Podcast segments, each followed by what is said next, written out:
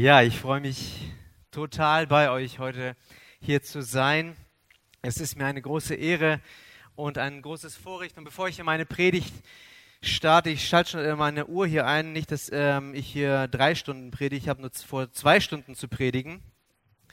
Ähm, es ist mir wirklich ein großes Vorrecht hier zu sein. Und wisst ihr, ihr habt großartige Pastoren hier bei euch. Das, das sage ich nicht einfach so. Das sind Leute, die wirklich die Extrameile laufen. Das sind Leute, die in dieser Zeit wirklich sich investieren. Und das sind ganz, ganz wunderbare Menschen, die ich persönlich kenne. Und den Micha kenne ich schon viele Jahre. Und ich kann euch sagen, aus äh, wirklich äh, ganz persönlich, ohne Micha würde ich heute nicht dastehen, wo ich stehe ohne sein Invest in mein Leben, ohne seine Ermutigung, ohne seine Klarheit, ohne seine Wahrheit, ohne sein, sein Dranbleiben auch, wäre ich heute nicht der, der ich bin. Und deswegen ähm, es ist einfach ein Vorrecht, hier bei euch heute sein zu dürfen, zu euch sprechen zu dürfen. Und ich bringe euch ganz herzliche Grüße mit von meiner Familie, von mein, äh, der Gemeinde aus Albershausen. Und ich steige gleich ein. Wisst ihr, viele Christen nehmen sich immer wieder vor, mehr in der Bibel zu lesen, mehr zu beten, mehr Zeit mit Gott zu investieren, mehr Zeit mit Gott zu verbringen. Und man macht sehr gute Erfahrungen damit. Man hört es ja auch immer wieder in Predigten, man liest es in Büchern und eigentlich weiß man ganz genau, dass es eine gute Sache ist, oder? Man erlebt Gebetserhörungen, man äh, wird von langjährigen Sünden frei, man spürt Gottes Liebe, Gottes Nähe und vieles fühlt sich so richtig gut an. Und, ähm, und das ist die eine Seite. Und dann gibt es Zeiten, wo das Ganze irgendwie abflacht. Aus re regelmäßigen Gebeten werden nur noch Stoßgebete. Aus regelmäßigen Bibellesen wird irgendwann nur noch ab und zu ein Bibellesen und der Gott, der in den guten Zeiten sich so nah anfühlt, fühlt sich in manchen Zeiten so weit weg an. Und in manchen Zeiten erlebt man das, dass man Gott ganz lange irgendwie nicht so richtig spürt. Man fällt vielleicht in alte Sünden, Schuldgefühle machen sich breit und Gott ist so weit weg. Warum ist das so? Warum ist das so? Nun, der Grund ist der, und das ist meine Überzeugung, ist nicht der, dass wir Christen so jämmerliche Geschöpfe sind. Ich glaube, wir Christen haben über uns, Bild, äh, über uns selbst manchmal ein zu negatives Bild. Die Bibel sagt uns, dass wir durch Christus alles vermögen. In Philippa 4, Vers 13 heißt es, nichts ist mir unmöglich, weil der, der bei mir ist, mich stark macht. Amen. Die Bibel lehrt uns sogar, dass wir in unserer Schwachheit stark sind. Das klingt verrückt, aber das ist eine Tatsache.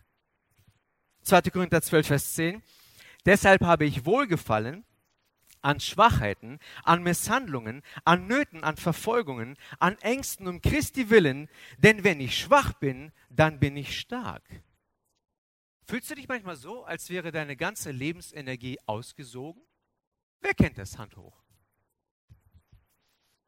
Woran liegt es, dass wir auf der einen Seite so gut und so stark mit Gott unterwegs sein können und auf der anderen Seite fühlen wir uns manchmal so wie eine ausgequetschte Zitrone? Als würde unser ganzer Lebenssaft ausgesogen werden. Woran liegt es, dass wir nach einem Seminar oder nach einer christlichen Freizeit voller Energie und Tatendrang sind und dann in den Alter gehen und dann das Gefühl haben oder das Erleben, die Dinge lassen sich so schwer umsetzen. Woran liegt es, dass wir immer wieder uns vornehmen, bestimmte Sünden zu lassen und dann doch immer wieder in die gleichen Sünden fallen? Woran liegt es, dass wir uns vornehmen, an Gott nicht mehr zu zweifeln und dann uns fragen, wo, wo Gott ist? Woran, woran liegt es, dass man sich Gott auf der einen Seite so nah fühlt und dann fühlt er sich so weit weg an. Heißt es nicht, dass wir durch Christus alles vermögen? Heißt es nicht, dass wir sogar in unserer Schwachheit stark sind? Also woran liegt es, dass wir diese doppelseitige Realität in unserem Leben erleben. Wie können wir ein Leben leben? Und das ist das, was mich seit längerer Zeit beschäftigte. Was geistlich frisch und dynamisch ist. Möchtest du so ein Leben? Und eine Antwort auf diese Frage und auch auf ähnliche Fragen finden wir in dem Bibeltext heute, den ich uns mitgebracht habe. Wir beschäftigen uns gerade als Gemeinde mit dem Kolosserbrief. Wir gehen gerade durch den ganzen Kolosserbrief durch, Vers für Vers. Und das, was dieser Brief mit mir momentan macht, das hat noch niemals ein Brief oder Texte mit mir gemacht. Du wirst in der Bibel noch andere Antworten äh, äh, finden auf die Fragen, die ich gerade gestellt habe. Aber die Antwort, die wir heute in dem Text finden, ist die wichtigste und revolutionärste und die grundlegendste und die unser Leben komplett verändern kann. Und ein paar Dinge möchte ich vorweg sagen. Wisst ihr, es geht nicht darum, dass wir noch mehr für Gott tun müssen.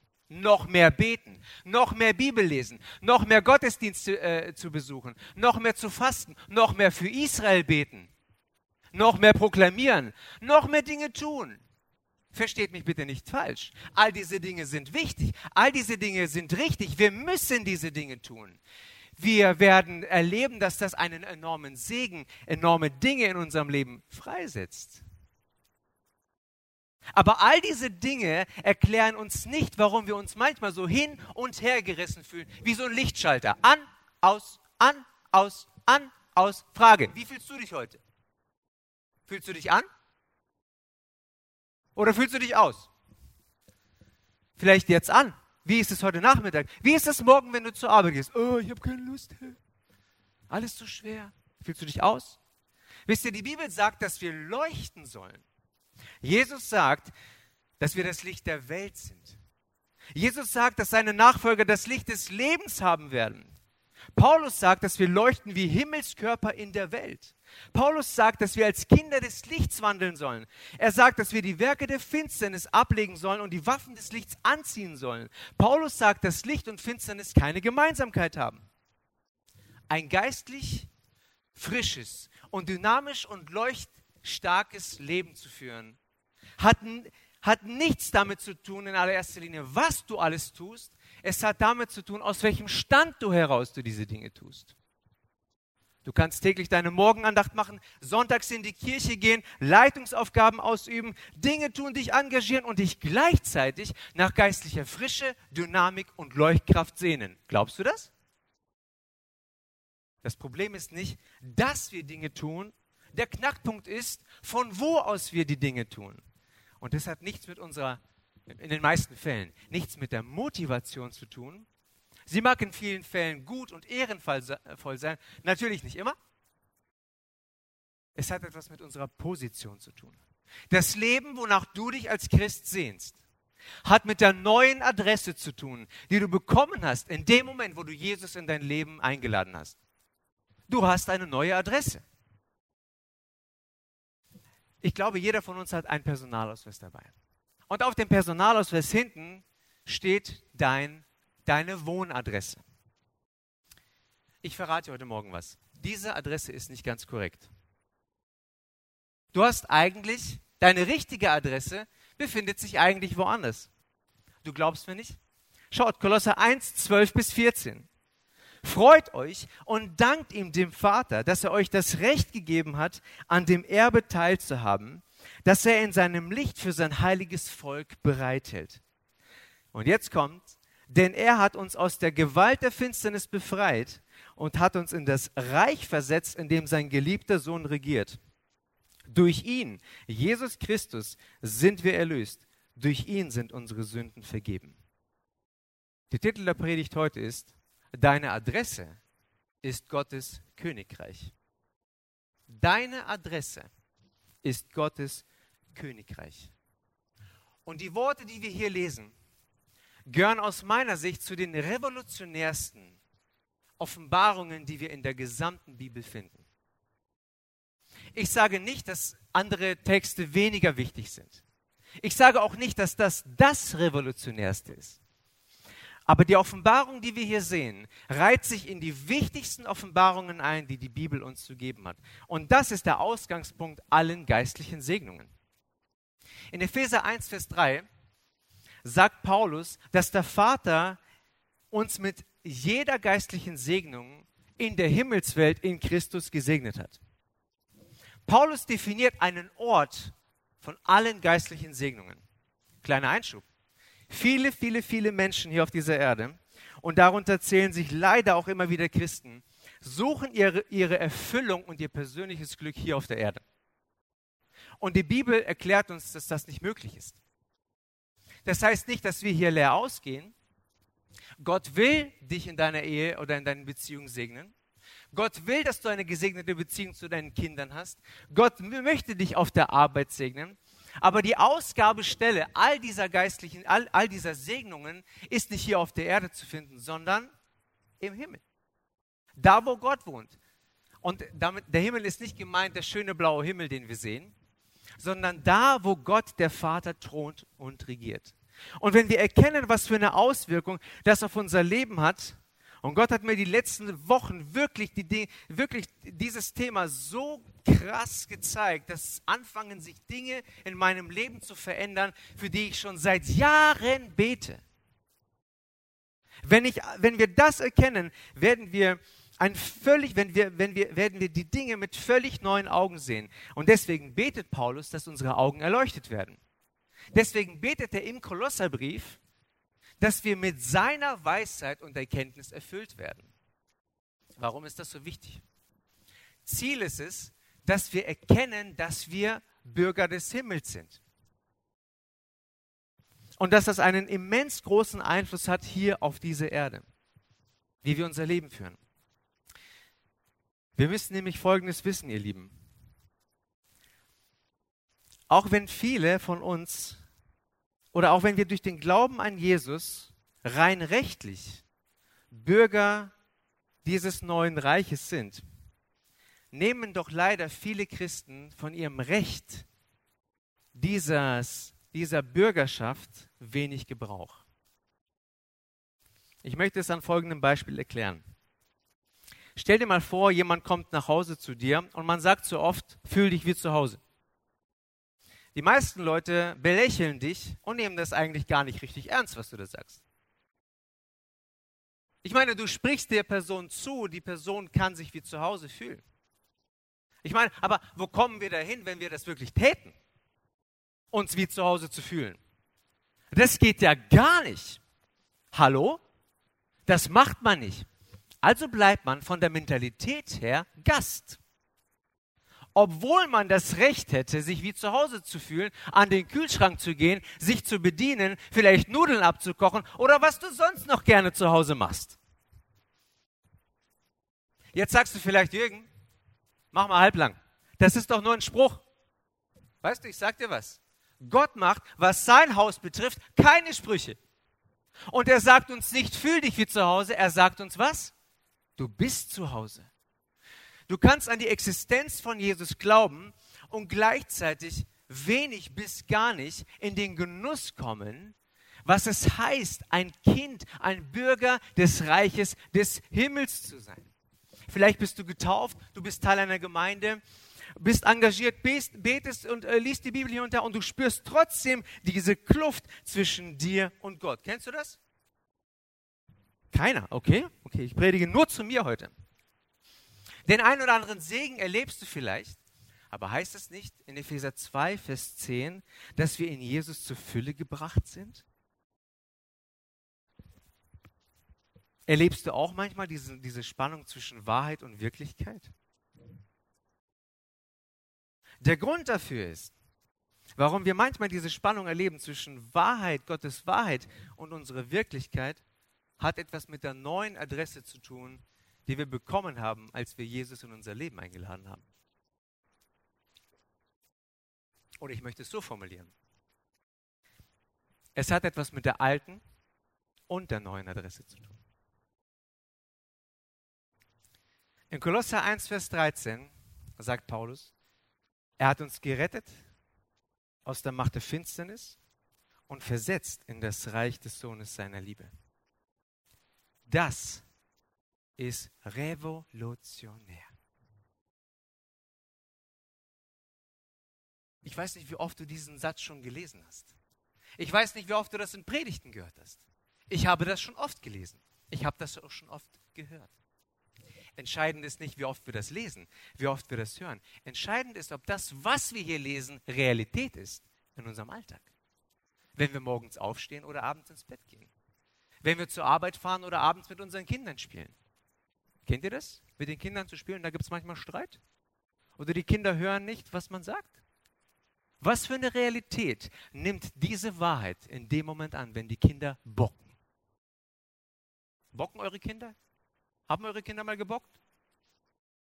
Ihr dürft echt für mich beten. Was für eine Realität nimmt es ein, wenn du mit deinem Ehepartner sprichst oder wenn du an einem Gottesdienst teilnimmst, so wie heute? Mit welcher Mentalität sitzt du hier? Was für eine Realität nimmt diese Wahrheit ein, wenn du mit Menschen sprichst oder wenn du über Menschen sprichst? Was für eine Realität nimmt es ein, wenn du in den Spiegel schaust? Viele von uns kennen den berühmten Satz in Kolosser 2, Vers 15. Es heißt dort, er hat die Gewalten und die Mächte völlig entwaffnet und sie öffentlich zur Schau gestellt. In ihm hat er den Triumph über sie gehalten. Viele von uns wissen, dass der Feind besiegt ist, aber viele von uns vergessen, dass der Feind aufgehört hat zu, äh, nicht aufgehört hat zu kämpfen. Was meine ich damit? Der Feind ist zwar besiegt, aber er setzt immer noch seine Macht ein, die er hat. Und aus diesem Grund schreibt Petrus in 1. Petrus 5, Vers 8, bewahrt einen klaren Kopf, seid wachsam, euer Feind der Teufel streift wie ein brüllender Löwe umher und sucht jemanden, den er was? Verschlingen kann. Mein Vater brachte mich vor einiger Zeit auf einen tollen Gedanken. Er sagte zu mir, weißt du, Jürgen, ich habe mir darüber Gedanken gemacht. Normalerweise ein Löwe, der auf Beutefang geht, brüllt nicht. Ein Löwe brüllt nicht. Warum? Weil wenn ein Löwe brüllen würde, würde er die Beute vertreiben. Selbst wenn der Löwe zu seiner Bo äh, ganz dicht rankommt und zupacken will, brüllt er niemals. Es besteht immer die Gefahr, dass die Beute wegrennt. Der Teufel brüllt. Warum? Ich habe eine Ahnung. Wollt ihr sie wissen? Der Teufel ist entmachtet. Beziehungsweise er ist besiegt. Es heißt hier, wir wurden von einem Herrschaftsbereich in ein anderes Herrschaftsbereich versetzt. Mit anderen Worten, du hast eine neue Adresse.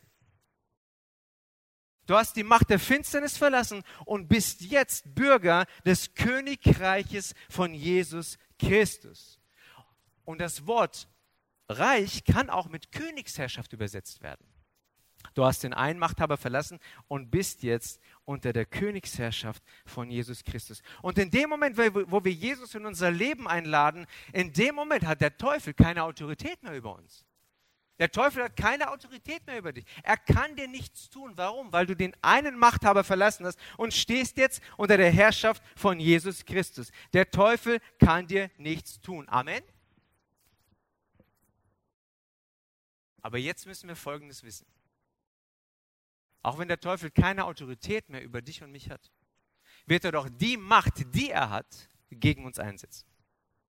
Und es gibt nur wenige Dinge, die der Teufel nur noch tun kann. Wollt ihr wissen, was das ist? Diese Dinge beherrscht er in Perfektion. Er brüllt dich an. Er schreit dich an. Er schüchtert dich ein. Er belügt dich er betrügt dich, er stiehlt und er raubt dir den guten Samen, den Gott der Vater in dich hineingesät hat. Genau das hat Jesus gesagt. Matthäus 13, Vers 19. Wenn jemand die Botschaft von der Herrschaft des Himmels hört und nicht versteht, bei dem ist es wie mit der Saat, die auf den Weg fällt. Der Böse kommt und reißt weg, was in das Herz dieses Menschen gesät wurde.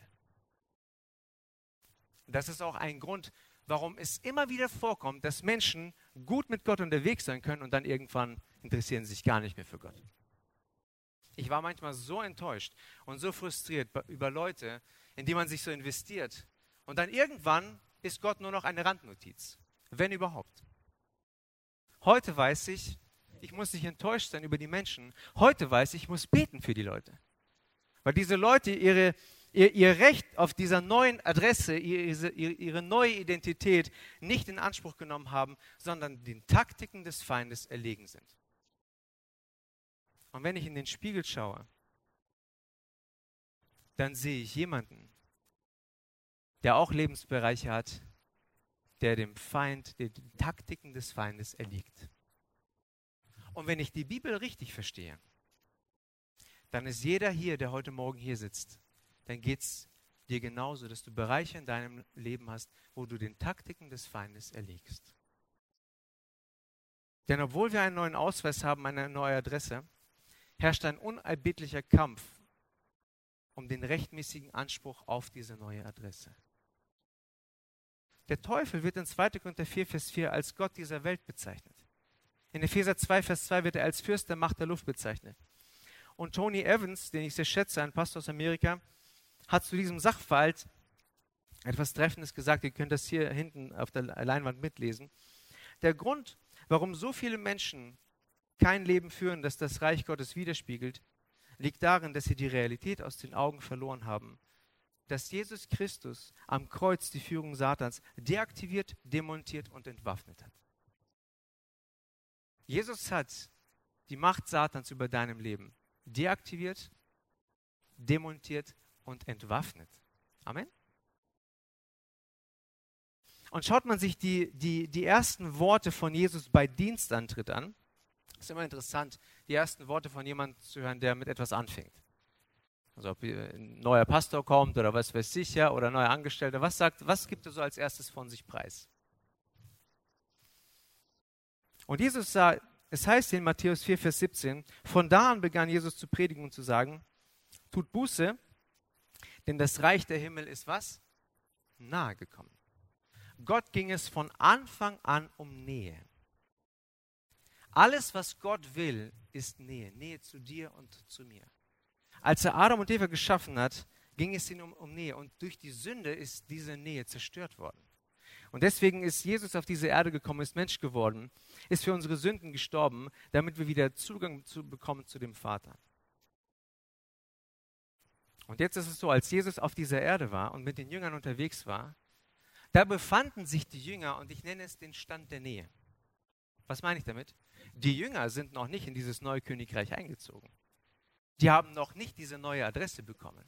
Sie sind noch nicht versetzt worden von dem Reich der Finsternis in das Reich des geliebten Sohnes. Warum? Weil Jesus noch nicht gestorben ist und auferstanden ist und zu seinem zu rechten Vater des Vaters sich hingesetzt hat.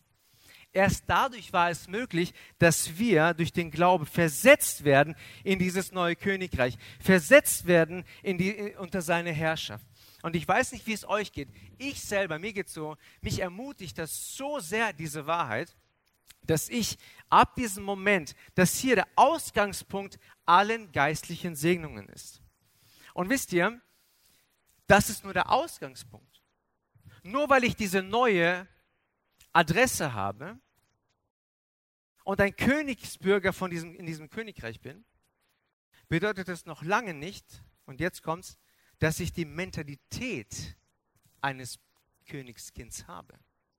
Wenn ein Kind zum Beispiel adoptiert wird, dann ist das Kind rein rechtlich vollwertiges Mitglied dieser Familie, oder? Aber es heißt noch lange nicht, dass dieses Kind sich genauso fühlt wie alle anderen Familienmitglieder. So handelt und so tut, so denkt. Es braucht Zeit. Es braucht einen Prozess. Und ich sagte, dass der Feind, obwohl er besiegt hat, nicht aufgehört hat zu kämpfen. Und ich sehe hier, ich habe in diesem Text vier Taktiken des Feindes für mich erkannt, die der Teufel anwendet, um unseren Stand in Jesus Christus anzugreifen, dass wir die Adresse, die wir eigentlich haben, wieder verlassen. Und normalerweise gebe ich dem Teufel, dem Feind, nicht so viel Raum in meinen Predigten. Aber es ist wichtig, denke ich, gerade auch in unserer Zeit, die Taktiken des Feindes zu kennen, weil wenn er angreift, dann weiß ich, was er tut, was äh, hier vor sich geht. Wir sahen Jesus, als er anfing zu predigen, es ging darum, dass das Reich Gottes nahe gekommen ist. Gott geht es um Nähe. Von Anfang an ging es ihm um Nähe. Wenn es Gott hauptsächlich um Nähe geht, in allererster Linie zu dir und mir. Die erste Taktik des Feindes, was er bringt in unser Leben, ist Distanz. Distanz zu uns selbst, Distanz zu anderen Menschen und Distanz zu Gott. Schaut mal, in Philippa 2, Vers 13 heißt es, denn Gott ist es, der in euch wirkt. Sowohl das Wollen als auch das Wirken zu seinem Wohlgefallen. Ist es nicht interessant, dass Gott in uns den Wunsch hineinlegt, er sogar den Wunsch in uns hineinlegt, diejenigen zu, zu sein, für die wir geschaffen, als was wir geschaffen sind? Also wie kann es sein, dass es immer wieder vorkommt, dass wir diesen Wünschen, dass wir solche Schwierigkeiten haben, diesen Wünschen nachzugehen? Woran liegt es? Ein Grund ist Distanz. Etwas im Leben passiert, was die tiefsten Wünsche unsicher, sinnlos und vielleicht sogar gefährlich macht. Ich möchte es an folgendem Beispiel illustrieren. Ein Mann und eine Frau heiraten und ein Partner betrügt den anderen. Und es kann sein, es muss nicht so sein, dass der, ein, dass der betrogene Partner jetzt sagt, ich lasse nie wieder zu, dass jemand mir so wehtut. So wehtut. Nie wieder lasse ich zu, dass mir jemand so einen Schmerz antut. Und ich lege diesen Wunsch, meinem Bedürfnis mit jemandem Gemeinschaft zu haben, jemanden dicht an mich ranzulassen, ad acta. Was hier passiert ist, Du kannst, und das, da gibt es jetzt viele andere Beispiele. Was wir hier sehen, ein Mensch ist auf Distanz gegangen. Auf Distanz zu den eigentlich guten Bedürfnissen, eigentlich guten Wünschen, auf Distanz zu den Wünschen, auf Distanz zu sich selbst, auf Distanz zu anderen Menschen und vielleicht sogar auf Distanz zu Gott. Über den Teufel wird in Johannes 8, Vers 44 gesagt, Jener war ein Menschenmörder von Anfang an und stand nicht in der Wahrheit, weil keine Wahrheit in ihm ist. Wenn er die Lüge so redet, so redet er aus seinem eigenen, denn er ist ein Lügner und der Vater derselben. Die Angriffe des Teufels zielen immer auf den Bereich des Herzens ab, weil der Teufel weiß ganz genau, dass unsere, unser Herz, aus unserem Herz die Quelle unseres Lebens entspringt. Und was er versucht ist, er wird versuchen, diese, diese Quelle zu Versiegen zu bringen. Er wird versuchen, diese Quelle zu, äh, mit Dreck zu füllen und er wird diese Quelle versuchen zu entweihen. So dass wir auf Distanz gehen und, und in dieser Quelle, in unserem Herzen, diese Quelle nicht mehr für lohnenswert finden, halten. Die zweite Taktik des Feindes ist Vergleichen. In Kolosser 1, Vers 12 in unserem Text heißt es, dem Vater Dank sagen, der euch fähig gemacht hat zum Anteil am Erbe der Heiligen im Licht. Du und ich, wir haben ein Erbe. Ein Erbe im Himmel und ein Erbe hier schon auf der Erde. Im Himmel, das ist unsere Ewigkeit, unser ewiges Leben. Hier auf der Erde ist es zum Beispiel der Heilige Geist. Der Heilige Geist ist uns als Anzahlung auf unser Erbe hin geschenkt worden. Und mit dem Kommen des Heiligen Geistes auch die Gaben des Heiligen Geistes. Und jetzt ist es so, eine der ältesten Taktiken des Feindes ist es durch Vergleichen unseren Königsstand anzugreifen und in Frage zu stellen. Den, die anderen haben mehr bekommen als ich. Dem anderen geht es besser als mir. Der hat einen viel netteren Ehepartner als ich. Der hat viel bravere Kinder als ich. Bei den anderen ist das Gras immer grüner als bei mir. Oder umgekehrt, das Gras bei mir ist immer grüner als bei den anderen.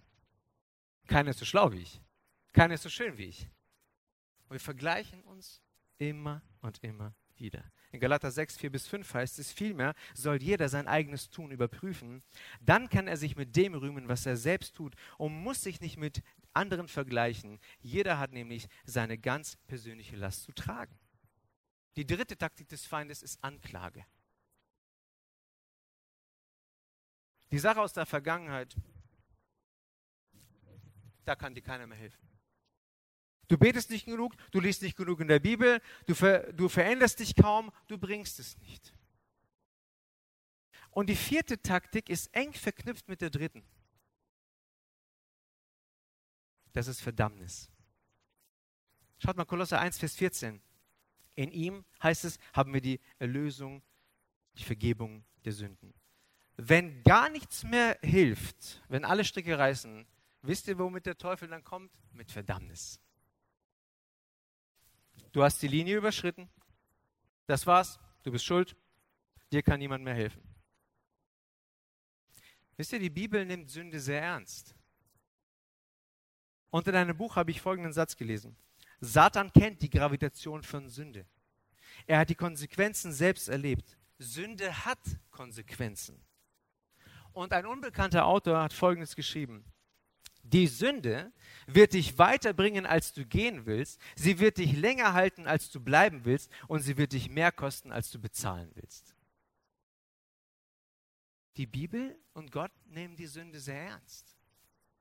Aber wenn wir unsere Sünden bekennen, so ist er treu und gerecht und vergibt uns und reinigt uns von aller Ungerechtigkeit. Amen. Also gibt es nach Römer 8, Vers 1 keine Verdammnis mehr für die, die in Christus Jesus sind. Amen. Was ist zu tun? Wir haben jetzt einiges gehört aus diesem Text. Ich möchte euch drei Dinge mitgeben. Das erste, was du tun kannst, bitte Gott um Vergebung. Tu Buße. Wenn du Dinge in deinem Leben hast, die nicht in Ordnung sind, dann komm zu Gott und sag, Gott, bitte vergib mir meine Schuld, bitte reinige mich bitte verändere mich und ähm, bitte ihn um Vergebung und dann lebe als Vergebener. Das zweite, nimm von deinem Hausrecht Gebrauch. Nimm von deinem Hausrecht Gebrauch. In unserer Gemeinde finden gerade Renovierungsarbeiten statt. Und vor, vor einiger Zeit bin ich durch die Gemeinde gelaufen und ich sah dort einen Handwerker, der in unserem Gemeindegebäude raucht. Und ich bin zu ihm hingegangen und habe gesagt, äh, entschuldigen Sie bitte, könnten Sie bitte rausgehen und draußen vor der Tür rauchen? Wir wollen nicht, dass hier in dem Raum, in den Räumen geraucht wird. Bitte gehen Sie raus, da ist die, da ist die Tür. Nein, ich sehr freundlicher. Weißt du, wenn Satan in dein Leben kommt und wieder sein Gift verbreitet, sein Rauch, dann schau auf die Tür, schau ihn an und sag in Jesu Namen, da ist die Tür raus. Du hast keine Autorität über meinem Leben. Und erinnere ihn daran, dass er dieses Reich verlassen musste, dass er rausgeschmissen wurde aus diesem Reich und keine Autorität hat über dein Leben. Und das Dritte, wenn du in die, jetzt in die neue Woche gehst, wenn du nach dem Gottesdienst, wenn ihr einander begegnet, wenn du, wenn du zur Arbeit fährst oder was weiß ich, wenn du mit Menschen sprichst, wenn du mit deinen Kindern zu tun hast, dann frag dich in bestimmten Situationen immer wieder mal, das ist das, wie ich es gerade mache. Wie reagiere ich hier? Aus was für einer Adresse heraus agiere ich hier und rede ich hier eigentlich? Und ich sage euch, ihr Lieben, es gibt seit einiger Zeit, ich beschäftige mich damit schon seit einigen Wochen, Momente, wo, wo mich in manchen Situationen bestimmte kleine Wesen in meinem Leben so auf die Palme gebracht haben. So auf die Palme. Ich, solche Palmen wusste ich gar nicht, dass es die gibt. Dass ich manchmal Mühe hatte, von dieser Palme wieder runterzukommen. Und wo ich jetzt Zeiten habe, wo, wo, wo diese kleinen, wunderbaren, schönen Wesen mich versuchen, auf diese Palme zu bringen. Und während ich versuche, auf diese Palme zu klettern, Gott mir sagt, hallo, aus was für einer Identität heraus handelst du hier? Wer bist du?